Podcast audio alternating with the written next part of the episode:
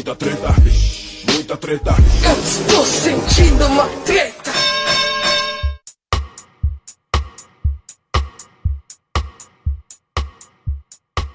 Salve, salve, moçada! Salve, salve, rapaziada, meus queridos ouvintes do Treta Podcast, diretamente de Luanda, em Angola, do outro lado do Oceano Atlântico. Você sabia que descobrir Angola é descobrir um pouco também o Brasil? Aqui quem tá falando é o Ivo Neumann.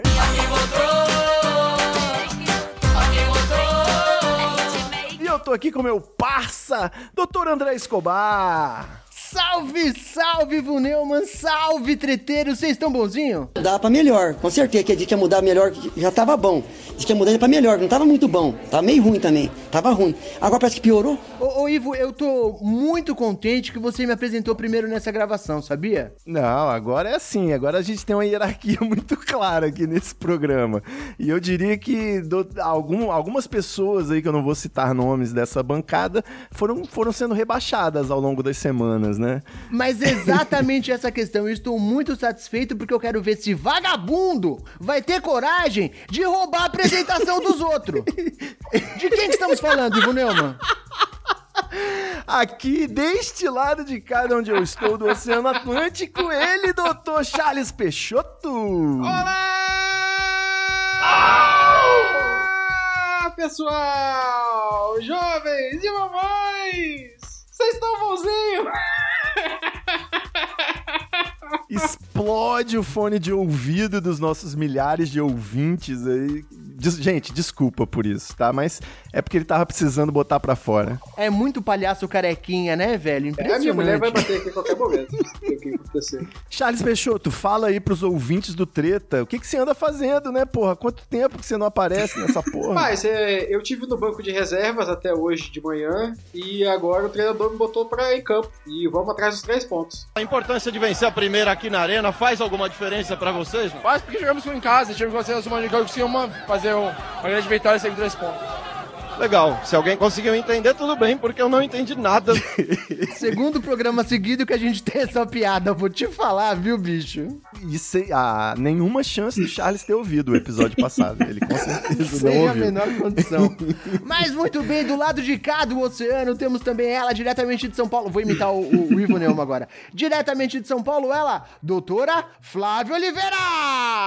Muito bom dia, boa tarde, boa noite. Charles, desculpa, mas o posto agora é meu e assim, você vai ter que suar muito pra me tirar daqui. Mas aí o que acontece? Essas meninas estão muito exaltadas.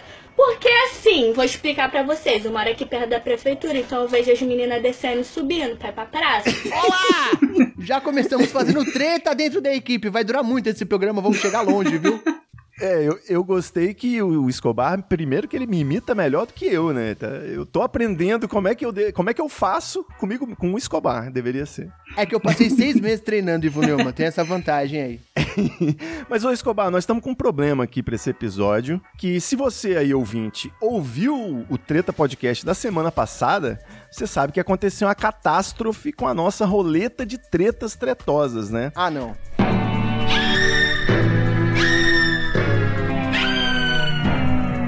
A gente emprestou a roleta pro Lulão, lá em Brasília, e entrou um pessoal lá do Palácio Alvorada e quebrou a nossa roleta. Eu tô sendo elegante aqui, porque eu não quero dizer que cagaram na nossa roleta. Gente nojenta! Mas a nossa roleta de tretas, Escobar, ela está sem possibilidade de uso. Então, como é que a gente faz agora? Olha, primeiro eu quero trazer notícias. Eu já mandei aqui um WhatsApp pro Silvio Santos.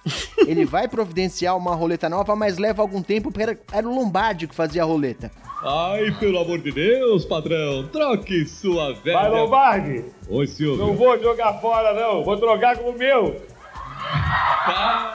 Então a gente tem um problema agora pra poder construir uma nova roleta. Mas vamos ter que quebrar um galho nesse meio tempo, o Ivo Neumann. Vai, vai ter que reconstruir a roleta num centro espírita, né? Vai baixar o Lombardi lá. Uma mesa branca pra reconstruir a roleta. Qual a sugestão que o senhor traz pra gente salvar esse programa? Ô, doutor Escobar, assim, totalmente de improviso aqui, me ocorreu agora, não tinha pensado nisso antes. Que, assim, eu tenho um podcast que eu gosto muito aí, inclusive queria fazer uma menção honrosa aqui de podcast do ano, tirando o Medo e Delírio em Brasília, que é o Concur. Podcast que eu mais tenho, mais tenho gostado de ouvir em 2022 e agora no comecinho de 2023 é o Mimimídias em Prosa. Não sei se você conhece, mas a, a Clara Matheus e o brother, que eu esqueci o nome agora, desculpa, brother, eu acabei de fumar um.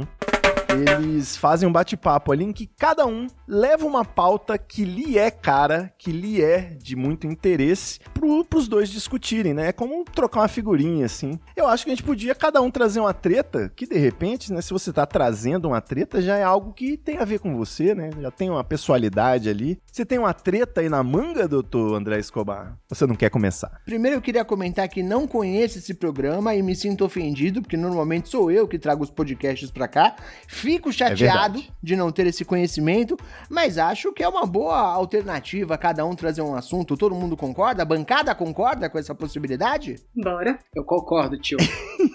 Então agora eu quero ver quem sabe faz ao vivo. Alguém quer começar pela sua própria treta? Não, alguém não. Eu acho que por uma questão de justiça, já que não aparece aqui há muito tempo, quem deveria Boa. começar é Charles Peixoto. Boa, boa, Escobar. Por isso que eu- o Escobar no comando aqui, ele tem sempre o bom senso. Então eu vou trazer aqui uma treta. Trazer uma treta esportiva. Quero ver se vocês agora têm capacidade de acompanhar aqui o raciocínio. Tô aqui, ó. Agora que eu tô com fantasiado Não, de. esporte é comigo mesmo. Fantasiado de locutor de rádio AM com esse bigode dourado. E aí, bigode? Filé, meu rei? Tá felizão? Senhores, é impressão minha ou os Emirados Árabes estão querendo se transformar na nova meca do futebol, trazendo estrelas como Cristiano Ronaldo, assediando o Lionel Messi, entre outros players aí. Na, ó, apliquei esse A- nome bem agora. hein? Assediando é uma palavra forte hoje em dia, né? Pode dizer que está flertando. É, você acha que se eu te ofereço 200 milhões aí de salário por mês, eu tô te assediando, mano. Não tem, não tem outra conversa. É um assédio. Pra jogar no Vou jogar Emirados no Árabes, né? É hein? meio assédio mesmo. É um assédio. Mas, ô, ô, ô, Charles, traz notícia completa aí pra gente. O Al Nasser fechou com o Cristiano Ronaldo e tá em, em fase de negociações aí o Messi, vamos, vamos colocar dessa forma. Eu acho que pra gente começar a respeitar tem que ter pelo menos um veterano de verdade, tipo um Ronaldinho Gaúcho, alguém que já aposentou e tá voltando, tipo um Túlio Maravilha. Túlio Maravilha. Não sei, o Ronaldinho não tem condição, né? Mas acho que falta um craque brasileiro pra poder pô. chamar é, o Emirados Árabes de grande potência do Durante futebol. a Copa do Mundo houve todo aquele rumor, né, de que o Al Nassr havia oferecido uma proposta para o Cristiano Ronaldo, que na época estava muito chateado porque ele tinha arrumado a confusão lá com o treinador dele. O, o Manchester tinha acabado de colocar um painel maravilhoso na entrada com aquelas fotos de jogador de futebol, aquele negócio todo lá. É, gente, parece, né, que eles removeram aquele negócio lá da frente. Eu também não entendo nada de futebol, tô, tô trazendo a treta aleatória aqui na, na roleta. Então parece que eles tiraram aquela coisa, com aquela, aquela imagem toda, e o Cristiano ficou muito chateado com aquilo, aquele meio que arranhou ali a relação que ele tinha, e aí me aparece uma proposta de trabalho para você ter o maior salário do mundo do futebol, com uma transferência fantástica, pagando todas as multas. É o maior da história, Charles? Olha, eu vou pesquisar aqui. Fizeram aquele cálculo, né, de quanto ele ganha por segundo. Eu sei que ele ganha por segundo que eu ganho em um ano, mano. Salário do. Cristiano Ronaldo no Al Nassr. Não sei se vocês 62 milhões de libras. Ah, dá pra viver. Por mês? Dá pra viver, né? São 200 milhões de euros. É, aproximadamente não, por, Por ano, isso é por ano. mês, meu brother. Não, aproximadamente 1.1 bilhão por ano. Massa, né? De reais por ano. É, Puta que pariu! é um salário generoso, uma transferência boa, o cara no fim de carreira. Deve tirar uns 3 mil limpo fácil. Túlio Maravilha deve ter ficado com ciúme agora, né? No fim de carreira. não, mas o, Ronaldo, o Cristiano Ronaldo não tá tão assim em fim de carreira, né? Ele ainda bate uma bolinha. Dá pra ele jogar uma temporada. Isso aí é outra discussão, isso aí é outra treta que eu posso trazer, né? O Cristiano Ronaldo está no fim de carreira ou não está no fim de carreira? Porque a maioria dos jogadores desiste antes de chegar na idade que ele tá, né, cara? O Messi vai ter que ser mais caro, né? Mas ele é hors concours, né? Ele é um cara que ele é muito, muito, muito acima Muito da média em acima. questão de cuidado com o corpo, em disciplina. Não tem como comparar. Não tem como comparar. Ó, Cristiano Dá Ronaldo, comparar com o Messi. 1,87m, 85 kg, 68 de coxa. Tem 60 de cintura, tem gostosura,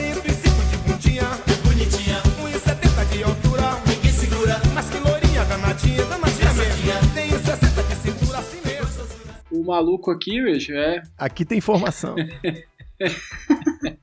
O cara vai passar a ficha. Não, mas indo pra, pra treta que o Charles trouxe, eu concordo que os países árabes estão tentando virar um, um novo centro, um novo polo do futebol, mas ao mesmo tempo não é uma coisa que começou agora, né? Pelo menos de alguma forma. Já não tinha vários príncipes árabes comprando time Sim, na Europa e sim, esse tipo de sim. coisa? Os caras já não estão investindo nisso já tem algum tempo? Já existe uma cultura ou eles estão tentando implantar à força, será? Eu acho que são os dois, né? Eles, eu acho que são as duas, as duas coisas. Eles estão usando, não é bem a força, mas é o dinheiro, primeiro, para poder controlar a mídia esportiva e os grandes clubes, né? Você tem aí o caso, é, acho que o mais expressivo é o do Paris Saint-Germain e todo o trabalho, né, cara, que foi feito no Paris Saint-Germain. Hoje o Paris Saint-Germain tem todos os craques, não? Todos aqueles jogadores ali, Mbappé, Messi, o Neymar. Então, assim, tá todo mundo lá. O time já não, o time sempre foi um time de elite, né, do topo, mas agora ele é super topo, super elite. Ele tra- praticamente transferiu o cenário mundial do futebol, que estava ali sempre dividido entre Inglaterra e Espanha e voltou ali para França. Há, muito tempo a gente não ouve, desde a época do Raí, gente, que a gente não ouve nada de França.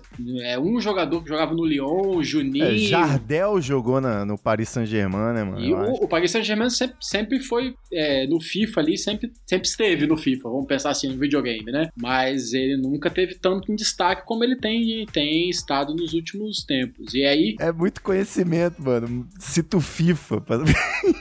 no dia seguinte à contratação do Cristiano Ronaldo, já tinha o Camelô vendendo camisa do Messi no time rival, que se não me falha a memória, do Al Nasser é o Al...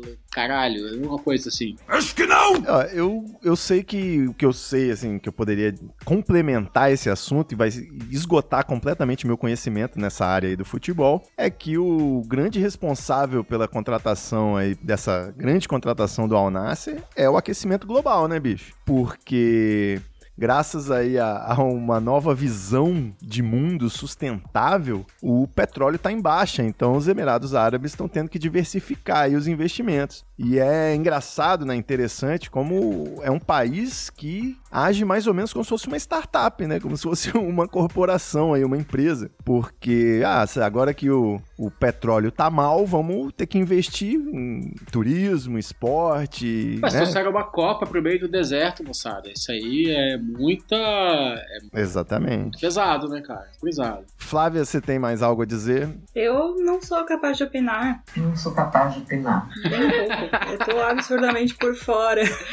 Mas eu Você falou aí que o Cristiano Ronaldo é incomparável, mas eu queria comparar ele com o Messi, mano. Eu sou Team Messi nessa treta aí. Eu acho que o Messi é muito, muito mais jogador. Eu não tô falando nem questão de ser jogador, da questão de jogar bola. O que eu disse que ele é incomparável é na questão da disciplina que ele tem e a responsabilidade profissional que ele tem. Mano, o cara não faz tatuagem porque ele quer doar sangue periodicamente. O cara, numa coletiva de imprensa, tirou uma garrafinha de Coca-Cola, que era um dos patrocinadores da frente dele, e colocou uma garrafa de água. E, e, assim, você tem que ter muito, muita responsabilidade com o seu aporte físico e com aquilo que você faz pra você fazer esse tipo de coisa, sabe? Porque como que você mexe com um patrocinador assim? E, e ele faz, porque pra ele isso é muito importante. E eu acho que ele não é comparável por conta disso. Ele é um cara extremamente disciplinado. Então não dá pra falar porque ele tem trinta e tantos anos. Ele tem trinta e tantos anos, mas e os outros? Se a gente pegar os jogadores brasileiros, mano, eles se matam de beber depois de cada jogo, entendeu? É um, é um bagulho muito incomparável nessa, nessa questão. Bagulho também. Eles É. Compara com o Neymar aí que tá na alta, ou então já que quer ir lá embaixo, pega o Adriano. Adriano, verdade. Adriano é um exemplo de vida pra mim, mano. O maluco foi lá, ganhou um monte de dinheiro. Quando ele falou, mano, já não preciso trabalhar nem o meu filho nem o meu neto. Voltou, mandou futebol pra casa do chapéu, sacou? Voltou pra favela, foi levantar fuzil, cheirar pó, comer travesti. Isso aí que é vida, porra. Um exemplo. Mas Eu falei isso já num programa que a gente gravou sobre a Copa. Eu acho que o Cristiano Ronaldo é um caso à parte, porque ele não é um cara terrivelmente habilidoso jogando bola. Não é um cara, tipo, que nasceu, sabe, assim, craque de bola. É um cara que tem um físico absurdo, né? Tipo, é, é um espécimen de ser humano, tá ligado? O cara, tipo, fez tudo pra ser o cara mais forte, mais rápido, mais equilibrado e desenvolve muito o jogo dele por causa disso. Um cara como o Messi, por exemplo, é um cara que nasce com um talento diferenciado. O cara, que- aquele que a gente fala que tem intimidade com a bola. É, é outro tipo de jogador. Eu não vejo o Cristiano Ronaldo com essa característica. É mais um cara extremamente físico, com uma capacidade de explosão física absurda, e aí o cara consegue ter vantagem sobre os outros jogadores nesse aspecto especificamente, né? É uma pena que a gente não vive ainda na época da engenharia genética, né, em que seria possível bater o DNA do Messi e do Ronaldo no liquidificador e servir em dois copos. Seria, Aí seria bem interessante. E aí imagina que você faz essa merda, a criança cresce não quer saber de bola, sacou? Vira podcaster, né? Pensa que o Michael Jackson teve um filho com a filha do Elvis, mano. Cadê essa criança, sacou? é, promissor. Virou contador. Filho do Bob Marley, não quer saber de música. Não, não fala mal dos filhos do Bob Marley, não, que eles são todos muito Nem de bons. maconha. Nem de maconha. não é bem assim, é bem assim. Quem vai puxar uma treta, hein? Mais uma. Posso? Por favor. Vai lá, Flávia. Então eu quero perguntar aqui se vocês já pensaram em virar adubo de floresta depois de morrer. Caralho. Interessante. Qual é a sua proposta, Flávia? Fala aí. vamos lá, vamos conversar. Não, então, porque no começo de janeiro saiu uma matéria em que a compostagem humana ela tá sendo bem avaliada nos Estados Unidos, né? Para eles reduzirem aí a questão da escassez de espaço e do custo que é você enterrar uma pessoa fora todo é, o problema que causa para o meio ambiente, eles estão vendo a viabilidade de fazer a compostagem humana, de você morrer e você passar por um tipo de tratamento e virar adubo para adubar florestas. Eu gosto, eu gosto dessa ideia aí. Eu vi alguma coisa, não sei se é a mesma coisa que você tá falando, Flávia, mas eu vi um negócio, uns caixões que eram feitos com um negócio de cogumelo pro negócio desfazer rápido. Você viu essa história? Eu vi muito por cima, mas pelo que eu vi, isso daí era só os caixões, né? Que eles se degradam é, rápido e se integram ali, né, no, no solo que ele tá enterrado e tudo mais. A proposta aqui é a pessoa virar adubo mesmo. É a- o ser humano, você passa por um processo de, de. Eles. Deixa eu até pegar um nome aqui, que chama redução orgânica natural. Então eles te transformam no. Você é um cocô. E aí eles vão te colocar lá pra adubar a floresta. É isso. Você não vai ser enterrado num caixão nem nada. Isso é brilhante, a solução. Tá ficando bom isso aí. A Flávia propôs eu morrer e virar adubo de maconha. Olha aí. O Escobar já virou e propôs me enterrar com cogumelo. Eu tô achando ótimo. Charles, o que que você tem aí pra mim depois de morrer? Eu acho que é a solução de morte, né? Não posso falar solução de vida pra muita vida de merda, sacou? Porque imagina um sujeito tipo o, o Jair aí. É um ótimo fim pra ele, mano. Virar adubo. Porra, pelo menos Não. fez alguma coisa que presta na vida, Um fim digno, né? Tem um fim digno, cara.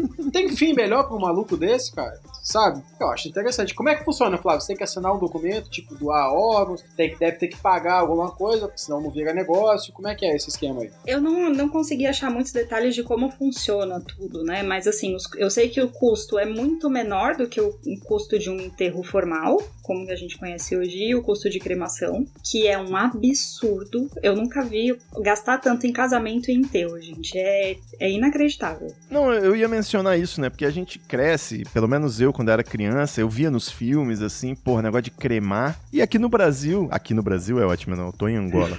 E aí no Brasil não é uma parada comum cremar, né? Até porque é caríssimo. Mas eu, eu já tive essa viagem do, ah, vão me cremar e me jogar no oceano e tal. Pô, seria interessante. Ou então, ah, vão me cremar e vão me jogar num baseado e me fumar, né? Por que será? Ou ah, vão me cremar e vão me cheirar. Todas essas ideias parecem muito razoáveis, tá ligado? Mas eu confesso que eu não conheci e fiquei muito balançado com a proposta da Flávia aí. Virar adubo é isso, porque no final das contas, nós vamos se desintegrar. Vamos ser, vamos ser realistas aqui. Nós vamos se desintegrar. A gente é tudo feito de carbono, não tem negócio de poeira de estrela. É carbono, é tudo carbono e hidrogênio, basicamente, nessa merda. Então a gente agiliza o processo, já decompõe logo o negócio, já fortalece uma plantinha e você vai poder reviver aí de volta aos braços da mãe da natureza. Eu acho uma proposta muito boa. Primeiro, a sua definição de razoável me soa um pouco estranha, fico um pouco preocupado com você, queria fazer esse comentário aqui.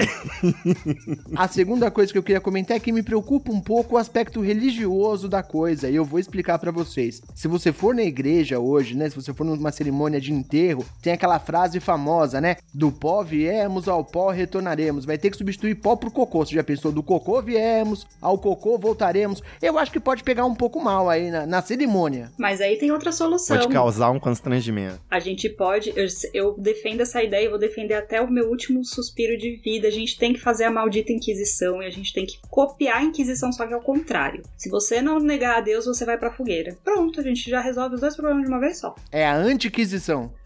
Exatamente. Isso não é uma maneira mais barata de cremar uma pessoa? Depois que o, que o Ivo falou que cremar era caro, que eu tam- também sempre ouvi que cremar era muito caro. Eu fiz agora uma pesquisa rápida e encontrei aqui duas fontes. Uma de 2022, em que diz que cremar um corpo no Brasil custa de dois, a partir de 2.500 reais, e outra fonte de 2021 dizendo que a Abradif, que é a Associação Brasileira das Empresas e Diretores do Setor Funerário, falam que o um custo médio de enterrar uma pessoa no Brasil também é de 2.500 reais, percebe? O que, o que faz muito sentido é que as duas coisas são caras, não é todo mundo que se enterra, a maior parte das pessoas, eu acho que é, quando tem, quando tem esse, esse- essa dificuldade na vida, né, esse, esse passo a dar, que é enterrar um ente querido, alguma coisa, é, ela- ela se torna uma pessoa muito vulnerável e ela acaba caindo em alguns golpes, eu já ouvi falar isso e tal, porque tem, tem milhões de coisas, é uma máfia do caramba, acho que nem vale a pena entrar nesse detalhe. E quando você tem uma solução que às vezes pode ser muito mais barata que isso, porque a gente não sabe como transforma a pessoa em adubo, deve ser uma compostagem, né? Hoje eu queria te convidar para fazer compostagem doméstica. Você sabe o que que é isso? Material orgânico enterrado ali, e depois você não fica ocupando aquele espaço, né? Os cemitérios já fazem isso, né, cara? Eles vão lá, tiram a galera depois de um certo tempo e botam uma plaquinha em outro canto, fulano tá ali. Se você não for uma pessoa importante, você não, não tem mausoléu, não tem jazigo, não tem nada. E aí pode ser uma solução para muita gente. Eu acho que podia se transformar numa coisa como a doação de órgãos, já deixar na carteira de identidade que Charles é doador de órgãos e quer virar adubo, né? Porque um eventual acidente já Aí eu vou ter que discordar, porque a doação de órgãos, ela tinha que ser compulsória, mano. Tinha que ser obrigatória. Mexe com Já me religião, falaram, ah, mas e se de repente te- o diagnóstico de morte foi errado e você vai estar vivo? Eu Falei, meu irmão, você não vai ressuscitar no seu enterro, fica tranquilo, isso não vai acontecer. E digo mais, a compostagem tinha que ser obrigatória também, porque o maluco Isso. morre e fica dando trabalho. Dando trabalho, Ocupando mano. espaço, parceiro. É, assim, você falou do valor ser 2, dois, a partir de 2,500. Só que assim, comprar um jazigo não é barato e não é fácil, porque você tem um espaço limitado ali dentro dos cemitérios, então se todos os jaz- jazigos já são de alguma família, esquece, você tem que pedir um emprestado que você não compra mais em lugar nenhum. esquece, esquece. É. Eu já me perguntei isso, porque no, no- no- quando você joga um SimCity da vida, um Cities Skylines, tem uma hora que o cemitério fica lotado, né? Aí eu fiquei pensando, falei, porra, aquele cemitério lá da Bela Sintra, lá né, onde eu morava, em frente ao cemitério, meu irmão, São Paulo tá aí matando gente há tantos anos, né? Como é que essas porra não precisa renovar o, o terreno, né? Ampliar o terreno? Aí eu pensei, ah, eles cavam pra baixo, né? Mas eu tive recentemente no cemitério e fiz essa pergunta pro coveiro que tava lá cavando uma cova. É óbvio! E aí ele me explicou, falou assim: não, vai passando o tempo, e aí os primeiros que foram enterrados lá não tem nem parente mais. Você já pode desova e enterra outro no E lugar. os cemitérios mais populares, tipo cemitério do Caju, algumas coisas assim, é como a Flávia disse, pra pouco. Não é pra todo mundo. sacou? Tanto é que na periferia abrem-se cemitérios novos, esporadicamente, e faz. Essa galera aí é, em situação de rua, quando morre, você acha que vai pra onde? Vai pra USP, né? Vai pro laboratório de anatomia da faculdade. Não vai mais. É isso. Sabia? Não? Não vai mais. A família tem que autorizar essas paradas. É uma pena, inclusive, mas não vai mais, não. Tanto que a maioria das faculdades agora, como não conseguem renovar. Eu tô falando porque eu já trabalhei em laboratório de anatomia. Como a gente não consegue renovar as peças anatômicas, chega uma hora que mesmo no formol, aquilo de tanto você manusear, porque as pessoas pegam naquilo, fica uma porcaria, Gosma, né? Uma gosma. É, mas quando morre um indigente, eles têm que publicar várias vezes em diário oficial, até alguém reclamar o corpo. Se não reclamar o corpo, aí eles fazem. É todo um processo, mas hoje em dia não é mais assim, ah, indigente vai para uma faculdade e vira objeto de estudos, até porque eles estão optando em usar por aquela coisa ridícula que são aqueles bonecos lá que eles ficam fazendo várias simulações. É, eu reclamo o corpo todo dia aqui quando eu me olho no espelho, eu reclamo. Mas o, eu queria só fechar comentando que o enterro, né, o aspecto religioso, hoje em dia a sociedade já superou isso. Mas o enterro ele é importante para os parentes, né, que ficam aí na ausência do ente querido, lidarem melhor com aquela perda, vendo a, né, com a pessoa indo para debaixo da terra e tal. E hoje em dia o, o- é de um aspecto mais no sentido de que você tem tantos, tantas coisas burocráticas para resolver quando um parente seu morre que o luto tem que passar, meu irmão. Porque você tem que ligar pro cemitério, vai no IML, pega laudo, exame, vai no banco para tirar o seguro, aí vai fazer o inventário. Meu irmão, o, o brasileiro, o ser humano tem direito nem a luto. É pesado. Agora, a única coisa que eu achei sinistra é ter o mesmo valor pra cremação e pra enterro. Porque o enterro eu até entendo que existe, né? O, a reserva de um espaço específico pra você manter aquilo. Eu entendo que tem um custo, o custo de terreno é caro mesmo. Então, acho que pro enterro deve funcionar mais ou menos da mesma forma. Agora, pra cremação, eu achei uma sacanagem. É só porque é só botar gás. fogo no maluco. É que tem gente que paga pela urna, né? Eu acho que é a urna. Inclusive no Rio de Janeiro, o pessoal faz com pneu e gasolina, sai muito mais barato. Fica aí a dica. Fogo no X9. De graça, pá. Aqui em Angola, dura duas semanas quando a pessoa morre. É. Se chama óbito, não é velório, não. Velório é o lugar. Então, são dez, são duas semanas que é pra vir os parentes do interior, todo mundo tem que dar adeus aí mesmo. Eu fico pensando, no, no final de duas semanas, o corpo já tá um adubo, né? É, talvez seja assim o processo, então. É só manter o velório por duas semanas, já vira É. a compostagem automática. Próxima treta. Vai pedir aí, Escobar? Você quer ir ou quer que vá, o, o, o Ivan Vai, vai, vai, vai que eu tô, eu tô esperando pra ver se vão puxar essa ou não. Não, eu vou puxar uma aqui que eu acho que vai agradar os senhores especificamente. Ivo Neumann deve ficar contente com ela. No começo vocês vão ficar confusos, mas depois vai fazer sentido. Eu quero falar sobre o roubo de faróis de Porsche, que tem sido aqui. Teve um aumento monstruoso. Eu quero saber se os senhores sabem do que eu estou falando. Eu achei que você ia falar assim, no começo vocês vão ficar confuso e depois vocês vão achar que tá no começo. Depois vai aparecer o começo. Mas não, nós tivemos aí no começo do ano vídeos que viralizaram na internet com pessoas roubando faróis de Porsche. Um cara que conseguiu desprender o farol só com a ponta do dedo. O cara pegou e puxou o bagulho e soltou. E aí começaram a discutir o assunto. É, cada farol chega a custar até 40 mil reais, tá? Uau. No mercado nacional. E aí o pessoal começou a discutir o assunto e parece que é uma coisa comum. E aí eu pergunto para Ivo Neumann e Charles Peixoto. Vocês sabem por que que faróis de Porsche são muito visados e são muito roubados? Quer responder, Voneu? Escobar, eu sou um cara bem informado, meu irmão. Aqui a gente tem o grupo de assinantes do Treta no WhatsApp, inclusive você pode entrar no treta.com.br barra assine e colaborar com esse programa a partir de R$ 4,20 por mês. E a gente tem um grupo de WhatsApp que, porra, tu- tudo que acontece no mundo maconheirístico, a gente fica sabendo. Então, se a gente já estabeleceu aqui a relação entre Cristiano Ronaldo e o aquecimento global, agora a gente vai estabelecer a relação entre os faróis de Porsche e a maconha. Explica aí, Charles Peixoto. Rapaz, segundo consta, aquele farolzão lá de 40 mil reais tem a potência necessária pra fazer o growzinho doméstico se, se andar bem, funcionar, fazer as plantinhas crescer bonita e feliz. E você sabe como é que é, né, gente? Roubado é melhor do que comprado, né? Sempre. Eu ia perguntar isso, ia falar, porra, não tem um LED no, no AliExpress, assim, Mano, que, é. que seja um pouco mais tranquilo que um farol de Porsche? 40 mil reais, mano. Maluco. Se, paz, eu tenho, conheço poucas coisas mais mal aproveitadas, mal utilizadas do que um- um- um- uma lâmpada de 40 mil reais. Um farol de 40 mil reais. Pra fazer a sua maconha crescer. Se pelo menos a maconha crescesse com mais alguma coisa diferenciada, né? Eu tenho um farol aqui de 40 mil reais que eu investi no meu grow e agora a minha maconha tem duas cabeças. Mas não, meu brother, deve ser a mesma coisa, só pela facilidade. Agora, eu queria fazer aqui uma pausa dramática.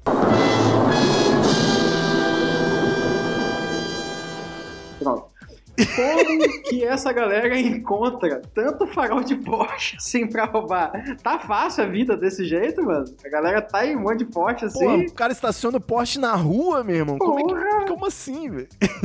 Eu não podia ter um Porsche, não, velho. Olha só, eu fiquei na dúvida se tá tendo realmente uma coqueluche de pessoas em busca de holofotes, e a- não no sentido da fama, né? No sentido mesmo da lâmpada, ou se e tá tendo uma, uma, uma busca, né? E por acaso aí esses holofotes do farol do Porsche são interessantes, ou se existe alguma coisa específica no farol do Porsche que torna ele interessante pro cultivo doméstico, sabe? As duas coisas. Ele já vem feito pra isso? Os donos de Porsche costumam ligar seus faróis pra iluminar plantações de maconha? Eu tenho parte das respostas que você precisa, Ivo Neumann. A primeira Muito é, obrigado. o Porsche até 2018 tinha só presilha para prender o farol. Boa. Foi a partir de 2019 que eles adicionaram os parafusos justamente para dificultar as tentativas de roubo, o que estava aumentando muito. Então, a quantidade de roubo foi tão alta que a própria fabricante teve que colocar uns parafusos ali no farol para que as pessoas não conseguissem roubar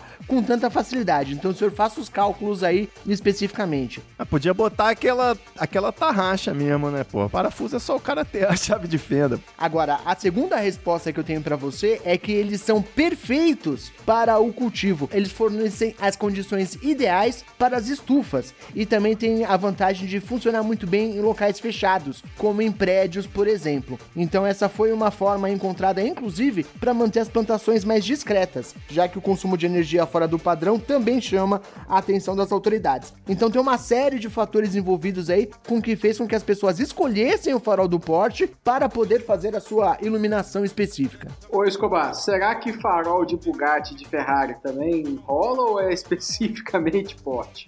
Que eu tô olhando aqui pra complementar, isso não acontece só aqui. Em Amsterdã eles roubam, não sei porquê, também se roubam muito farol de, de Porsche. Tem matérias do The Guardian e, e por aí vai, dizendo que é por causa da lâmpada, como você disse, que é de demônio lá, xenônio, sei lá. E, enfim, não é, um, não é uma exclusividade brasileira. Parece que aonde há maconha e há Porsches, também há grows da marca Porsche. Teve um episódio aí na adolescência que eu fui visitar um, um amigo, inclusive, ele tinha alguém tomando banho, né? Eu perguntei pra ele quem era que tava tomando banho. Ele falou: Não, eu tô deixando o chuveiro ligado, que é pra já dar uma diferença na conta de luz, porque mês que vem vai chegar minhas paradas e eu vou montar uma estufa aqui em casa e eu não quero chamar muita atenção. Falei, porra, não vai chamar atenção, né? Você vai fazer um mês de transição, né? O que, que aconteceu nesse mês? A família do, do interior veio morar com você. Esse maluco tá em 2050, vou te falar, viu? O miserável é um gênio! É, o cara, o cara tem que entender como a polícia pensa, né? É assim, malandragem. Mas é isso, fechamos essa notícia com o conselho de Charles Peixoto, além de não compre planta, não compre roube. Fica aí a, a sugestão de Charles Peixoto para o seu grow caseiro. O que eu aprendi nos últimos quatro anos é que roubar é muito melhor. Se alguém vier reclamar, dá um tiro nele, porra. Não ganha nada. Gente, minha treta agora, se o editor, se quiser, faz uma transição entre as tretas aí, porque todos foram cortes bruscos. Não! A minha treta é a seguinte, eu, eu tava com duas tretas na manga aqui, porque podia ser que o coleguinha falasse, né, a treta primeiro, então eu tinha que ter uma reserva. E é o seguinte, é, eu tô aqui, enquanto vocês estão falando aí esses temas, né, a gente falou de Cristiano Ronaldo no Al Nasser, falamos da decomposição aí dos, dos seres humanos, e falamos agora do farol do Porsche, eu tô imaginando o quê? A capa do episódio, porque eu fui incumbido aí de criar capas autorais para cada episódio do Treta Podcast, e a gente fez aí, começou no primeiro episódio da temporada, e semana passada a gente fez aquela capa fantástica, né? E graças ao novo artista digital aí que tá me assessorando, que é o R2D2, que é uma inteligência artificial conhecida aí da galera. É, o Mid Journey, no caso, eu tô utilizando. Existem outros, né? Tem o DALI, tem o. é, esqueci o nome, Stable Diffusion. Stable Diffusion. Mas eu tô usando o Mid Journey e tô tendo uma experiência interessante. Tô podendo utilizar algumas coisas no trabalho. E esse assunto aí é muito polêmico, né? Eu postei no meu Instagram, teve gente me dando parabéns aí por eu ser um artista tão talentoso, é, sendo que na verdade eu sou uma fraude. Tudo que eu faço, na verdade, quem faz é o R2D2. Eu só escrevo lá o que, que eu quero e ele desenha para mim. E eu não tô escravizando ninguém, é só a máquina. Na verdade, não, desculpa aí, robôs que estão ouvindo isso. Eu sei que a máquina é um ser humano, mas eu tô tentando dar boas condições de trabalho aí pro R2D2, sempre tento descrever direito o que, que eu quero, né? Por exemplo, na última capa do, do, do programa, eu pedi palhaços, uma horda de palhaços vestidos de verde e amarelo. Foi um comando que não é muito custoso pro artista desenhar isso, né? E ele fez pra gente. Então eu tô aqui pensando já no Cristiano Ronaldo se decompondo, segurando um farol de Porsche, assim, alguma coisa. Ou renascendo na forma de uma planta, né? Eu fumaria o Cristiano Ronaldo. Vai dar um pouco mais de trabalho. Ó, você pode fazer o Cristiano Ronaldo se decompondo embaixo de uma luz do- de Porsche com várias plantinhas saindo dele. Perfeito, Flávia. Essa vai ser a capa do episódio. Eu quero saber a opinião de vocês sobre o direito autoral dessa arte aí. É do computador. Porque uma inteligência artificial, ela é um algoritmo que ela não, não brota arte do nada, né? Não é magia. Não é feitiçaria, é tecnologia, agora muito mais avançada. Ela foi treinada com milhões e milhões de imagens de outros artistas, de fotos e desenhos, né? E várias informações. Durante muito tempo, é, a gente alimentou esse grande banco de dados chamado internet com descrições para imagens. Então a gente via lá, tinha uma imagem de um cachorrinho, a gente escrevia assim, cachorrinho. E isso ajudou os robôs a entenderem como que as coisas são. E hoje eles desenham cachorrinhos por conta própria, né? Você pode pedir raças e você pode pedir para ele imaginar misturas de raças, por exemplo. Cachorrinhos fantásticos, surrealistas.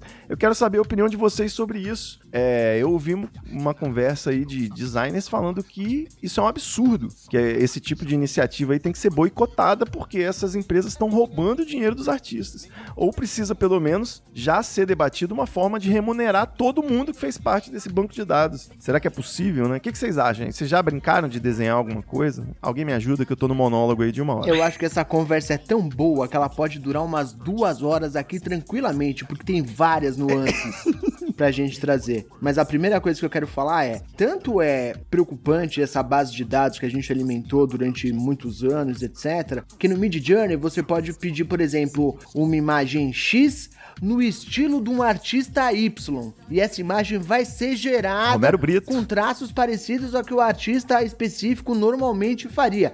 Romero Brito, eu espero que ninguém peça, mas é possível. Eu vi bastante dessa discussão em grupos de quadrinhos e você pode pedir a criação, né? Você consegue formatar o prompt o suficiente para criar um, um personagem no estilo do desenhista X ou Y. Então isso eu acho que é bastante complicado porque você não tá usando só a, a, a inteligência artificial, você tá usando o trabalho de outras pessoas que alimentaram aquela inteligência artificial. É, é, é um assunto complexo, cara. Eu colei aí para eu colei aí para vocês, cara, a matéria de hoje. É, não tá aqui nesse site, mas ela tá em vários outros também. Vou botar na descrição do episódio. É uma série de artistas que entraram com um processo, ou seja, não deu nada ainda, é só um pedido, né? É, porque eles conseguiram identificar partes das obras deles, de, de direito né, é, criativo deles, sendo utilizadas pelas AI para compor alguma outra, uma outra arte, percebe?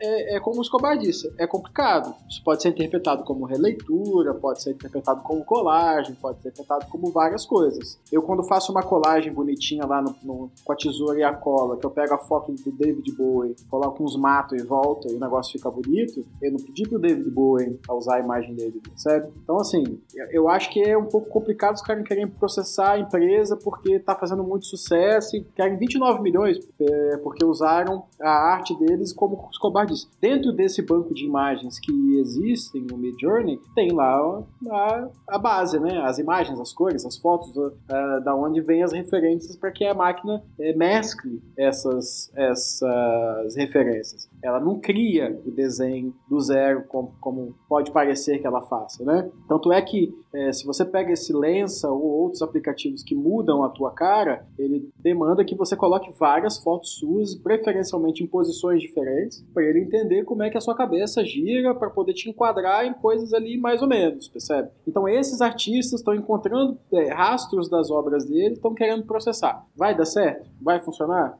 É um caso aí que é, é jurídico, não, não- não- eu acho que não. Eu acho que aquilo ali não é a obra deles. é- Mas tem uma questão, quando você recorta a foto do David Bowie e bota uns matinhos em volta, você tá fazendo isso na sua casa, para o seu próprio, sei lá, caderno de colagem, sei lá, eu, porque raiz você faz isso, é uma coisa. Agora, o grande lance do Mid Journey e do, do Stable e etc, é que você pode usar isso para fins comerciais. E a prova para isso está aqui nessa chamada. Ivo Neumann está utilizando o Mid Journey para fins comerciais. Então, tecnicamente, não estou falando direto, mas tecnicamente, Ivo Neumann está se aproveitando do trabalho de outras pessoas, centrifugado. Da brecha da lei. Exatamente, centrifugado É isso aí. pela inteligência artificial e usando isso para benefício próprio, para fins comerciais. Isso eu acho que é meio complicado mesmo. Sim, é, eu sempre achei que a internet ela veio pra empurrar mesmo a linha do, do bom senso aí, do que dos costumes, né, dos usos e costumes e da lei, porque é isso, mano. A gente baixa MP3 aí há quanto tempo? Então a gente obrigou uma revolução, a tecnologia obrigou a sociedade a promover um novo modelo de negócio aí através do streaming e tal. E é isso, o Treta usa direito de propriedade de terceiros aí desde o primeiro episódio, que a gente bota música, bota tudo. Eu procuro sempre citar as fontes, né, montar quando tinha trilha sonora, eu botava lá a lista bonitinho que- de, de todas as músicas que eu usei no episódio, assim. Então acho que é meio por aí. O que acontece é o seguinte, é, o algoritmo, né, a inteligência artificial, ela tem esse nome inclusive porque ela cria resultados que são baseados em cálculos tão complexos que é difícil pra gente. e Até as pessoas que trabalham com isso não conseguem entender quais são os critérios, né? Então você vê que é- é, não é como uma pesquisa do Google em que a máquina vai te trazer uma resposta aproximada do- do- das imagens que existem disponíveis. Ela vai trazer uma resposta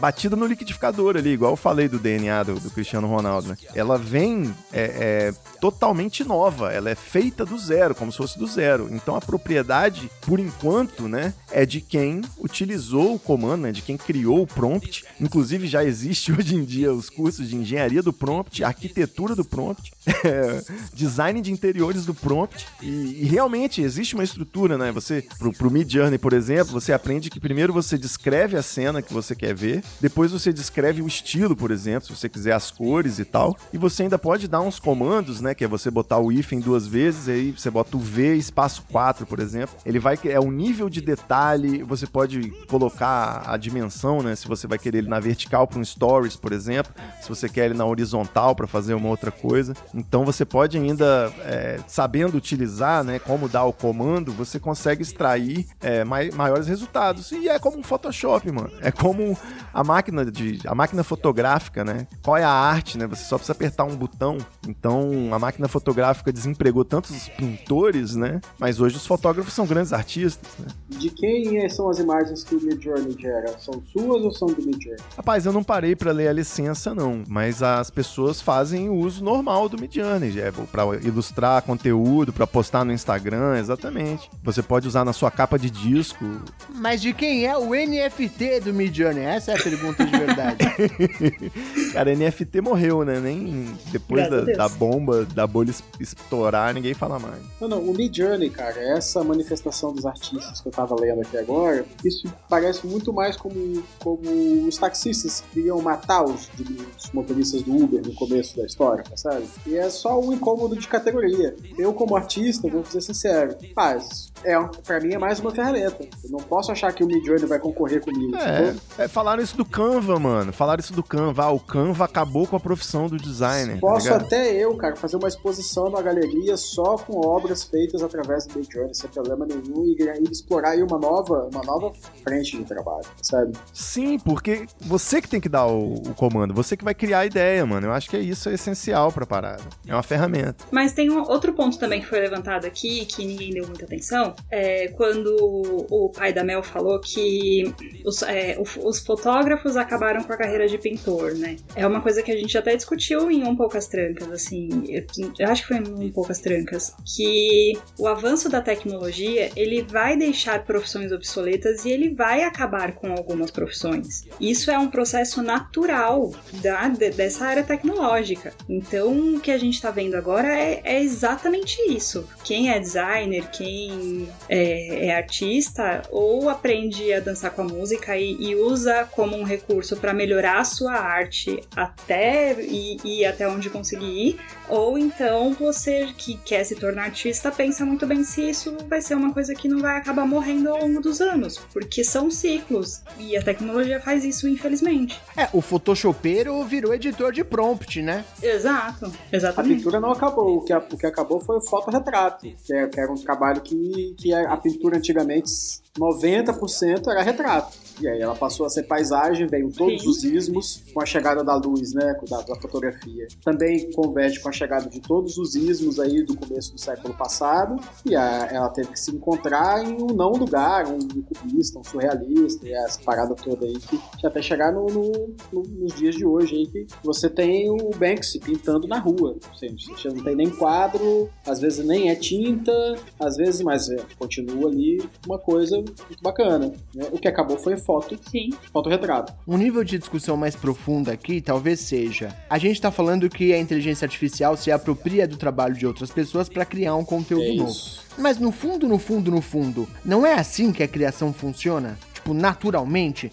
O que, que é uma fotografia, né, Escobar? Não, quando você, quando você cria a- alguma coisa, você tá usando uma fotografia, pode ser um exemplo. Você não tá tirando aquela fotografia é, de forma aleatória. Você estudou durante anos o trabalho de outras pessoas e utiliza isso para formar o seu repertório. Quando você escreve uma música, você estudou também a composição de várias outras pessoas durante anos e aquilo forma o seu repertório. Você nunca faz uma coisa 100% inédita. Você sempre tá usando o que você tem introjetado dentro de você, que você estudou durante um tempo para conseguir criar alguma coisa nova, embaralhar tudo isso e criar uma coisa nova. A inteligência artificial não tá fazendo exatamente o mesmo processo? Na prática, não é a mesma coisa que um artista faz para criar uma obra de arte? Acho que é muito É o próximo. que eu acho, que é o uso de referências. É choro, é choro essa É parada. exatamente isso. É, eu acho que lutar contra a tecnologia é o Sancho Pança lá nos moinhos de vento, não tem nada a ver, é imaginário. Tem você ali dizendo pro computador o que, que é pra fazer, sabe? Esse é o sonho de todo mundo, cara. Eu, eu queria um software, sempre quis um software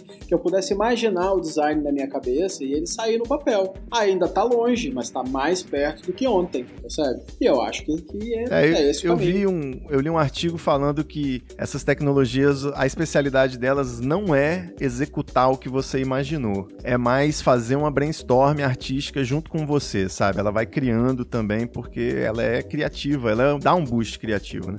Eu mostrei a, a ferramenta para dois designers aí esses dias e que trabalham comigo e eles ficaram em negação. Eles falaram: não, isso aí não vai pegar, isso é modinha, isso aí vai demorar para chegar aqui em Angola, não sei o quê. E eu falei: olha, bicho, vocês estão no primeiro estágio do luto, que é a negação. Mas, é, para mim, a conclusão assim, final que eu posso dar para essa questão do- da propriedade intelectual é de Capitão Nascimento, Tropa de Elite. O sistema é foda. O sistema é foda. Ainda vai morrer muito inocente.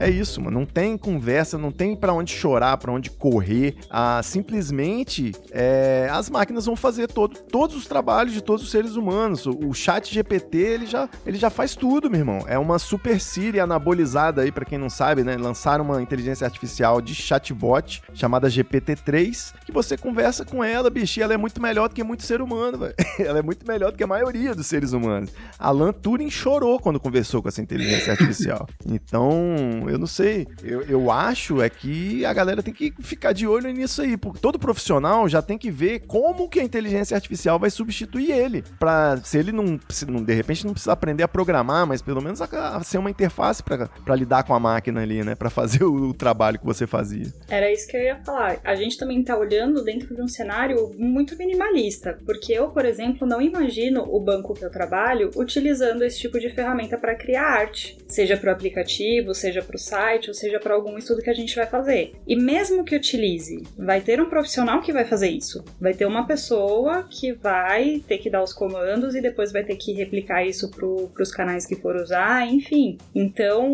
é, tá, a gente está olhando aqui numa visão muito individual, a, a capa do podcast, mas as grandes corporações não vai comprar essa ideia para começar a fazer arte para os seus, seus produtos. Ô Flávio, é como a foto. Mas por que não compraria? Se for enxugar, se for enxugar uma equipe, diminuir a folha de salário, Ivo, é por que como não a compraria foto. essa ideia? Precisa de um fotógrafo ainda para fazer. Exato, ainda vai precisar de uma pessoa para coordenar, para digitar a ideia e depois pegar aquilo e replicar, sei lá, no banner, no, no aplicativo, no, no marketing que vai pro, pro YouTube, enfim, ainda vai ter alguém para fazer isso, entendeu? Espero que o robô não consiga fazer tudo isso.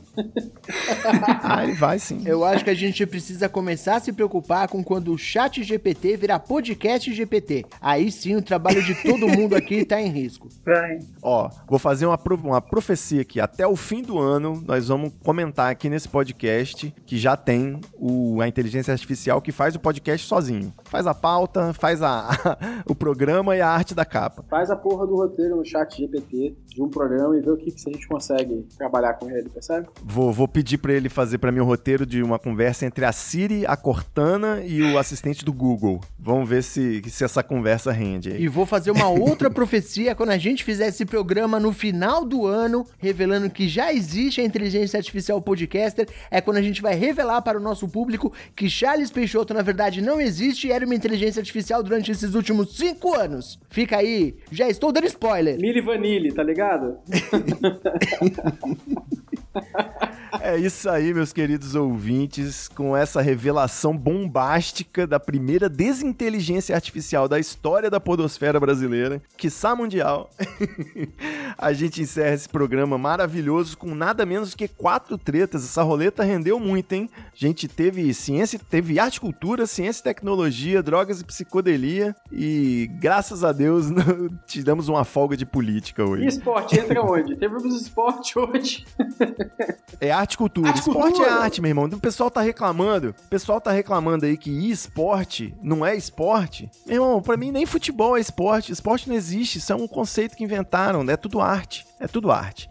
Com essa mensagem eu encerro aqui. Arroba treta lá no Twitter e no Instagram. E vocês? Arroba Belinha Escobar em todos os lugares. B-E-L-L-N Escobar. Na dúvida, Monique é linda, inteligente, humilde. Muito obrigado e um beijo. Arroba Stefano Fly em qualquer rede social, Stefano com S é mudo, e também lá no, no Poucas Trancas, vai lá dar um biscoito pra gente. Poucas trancas. Tô ouvindo aí religiosamente agora.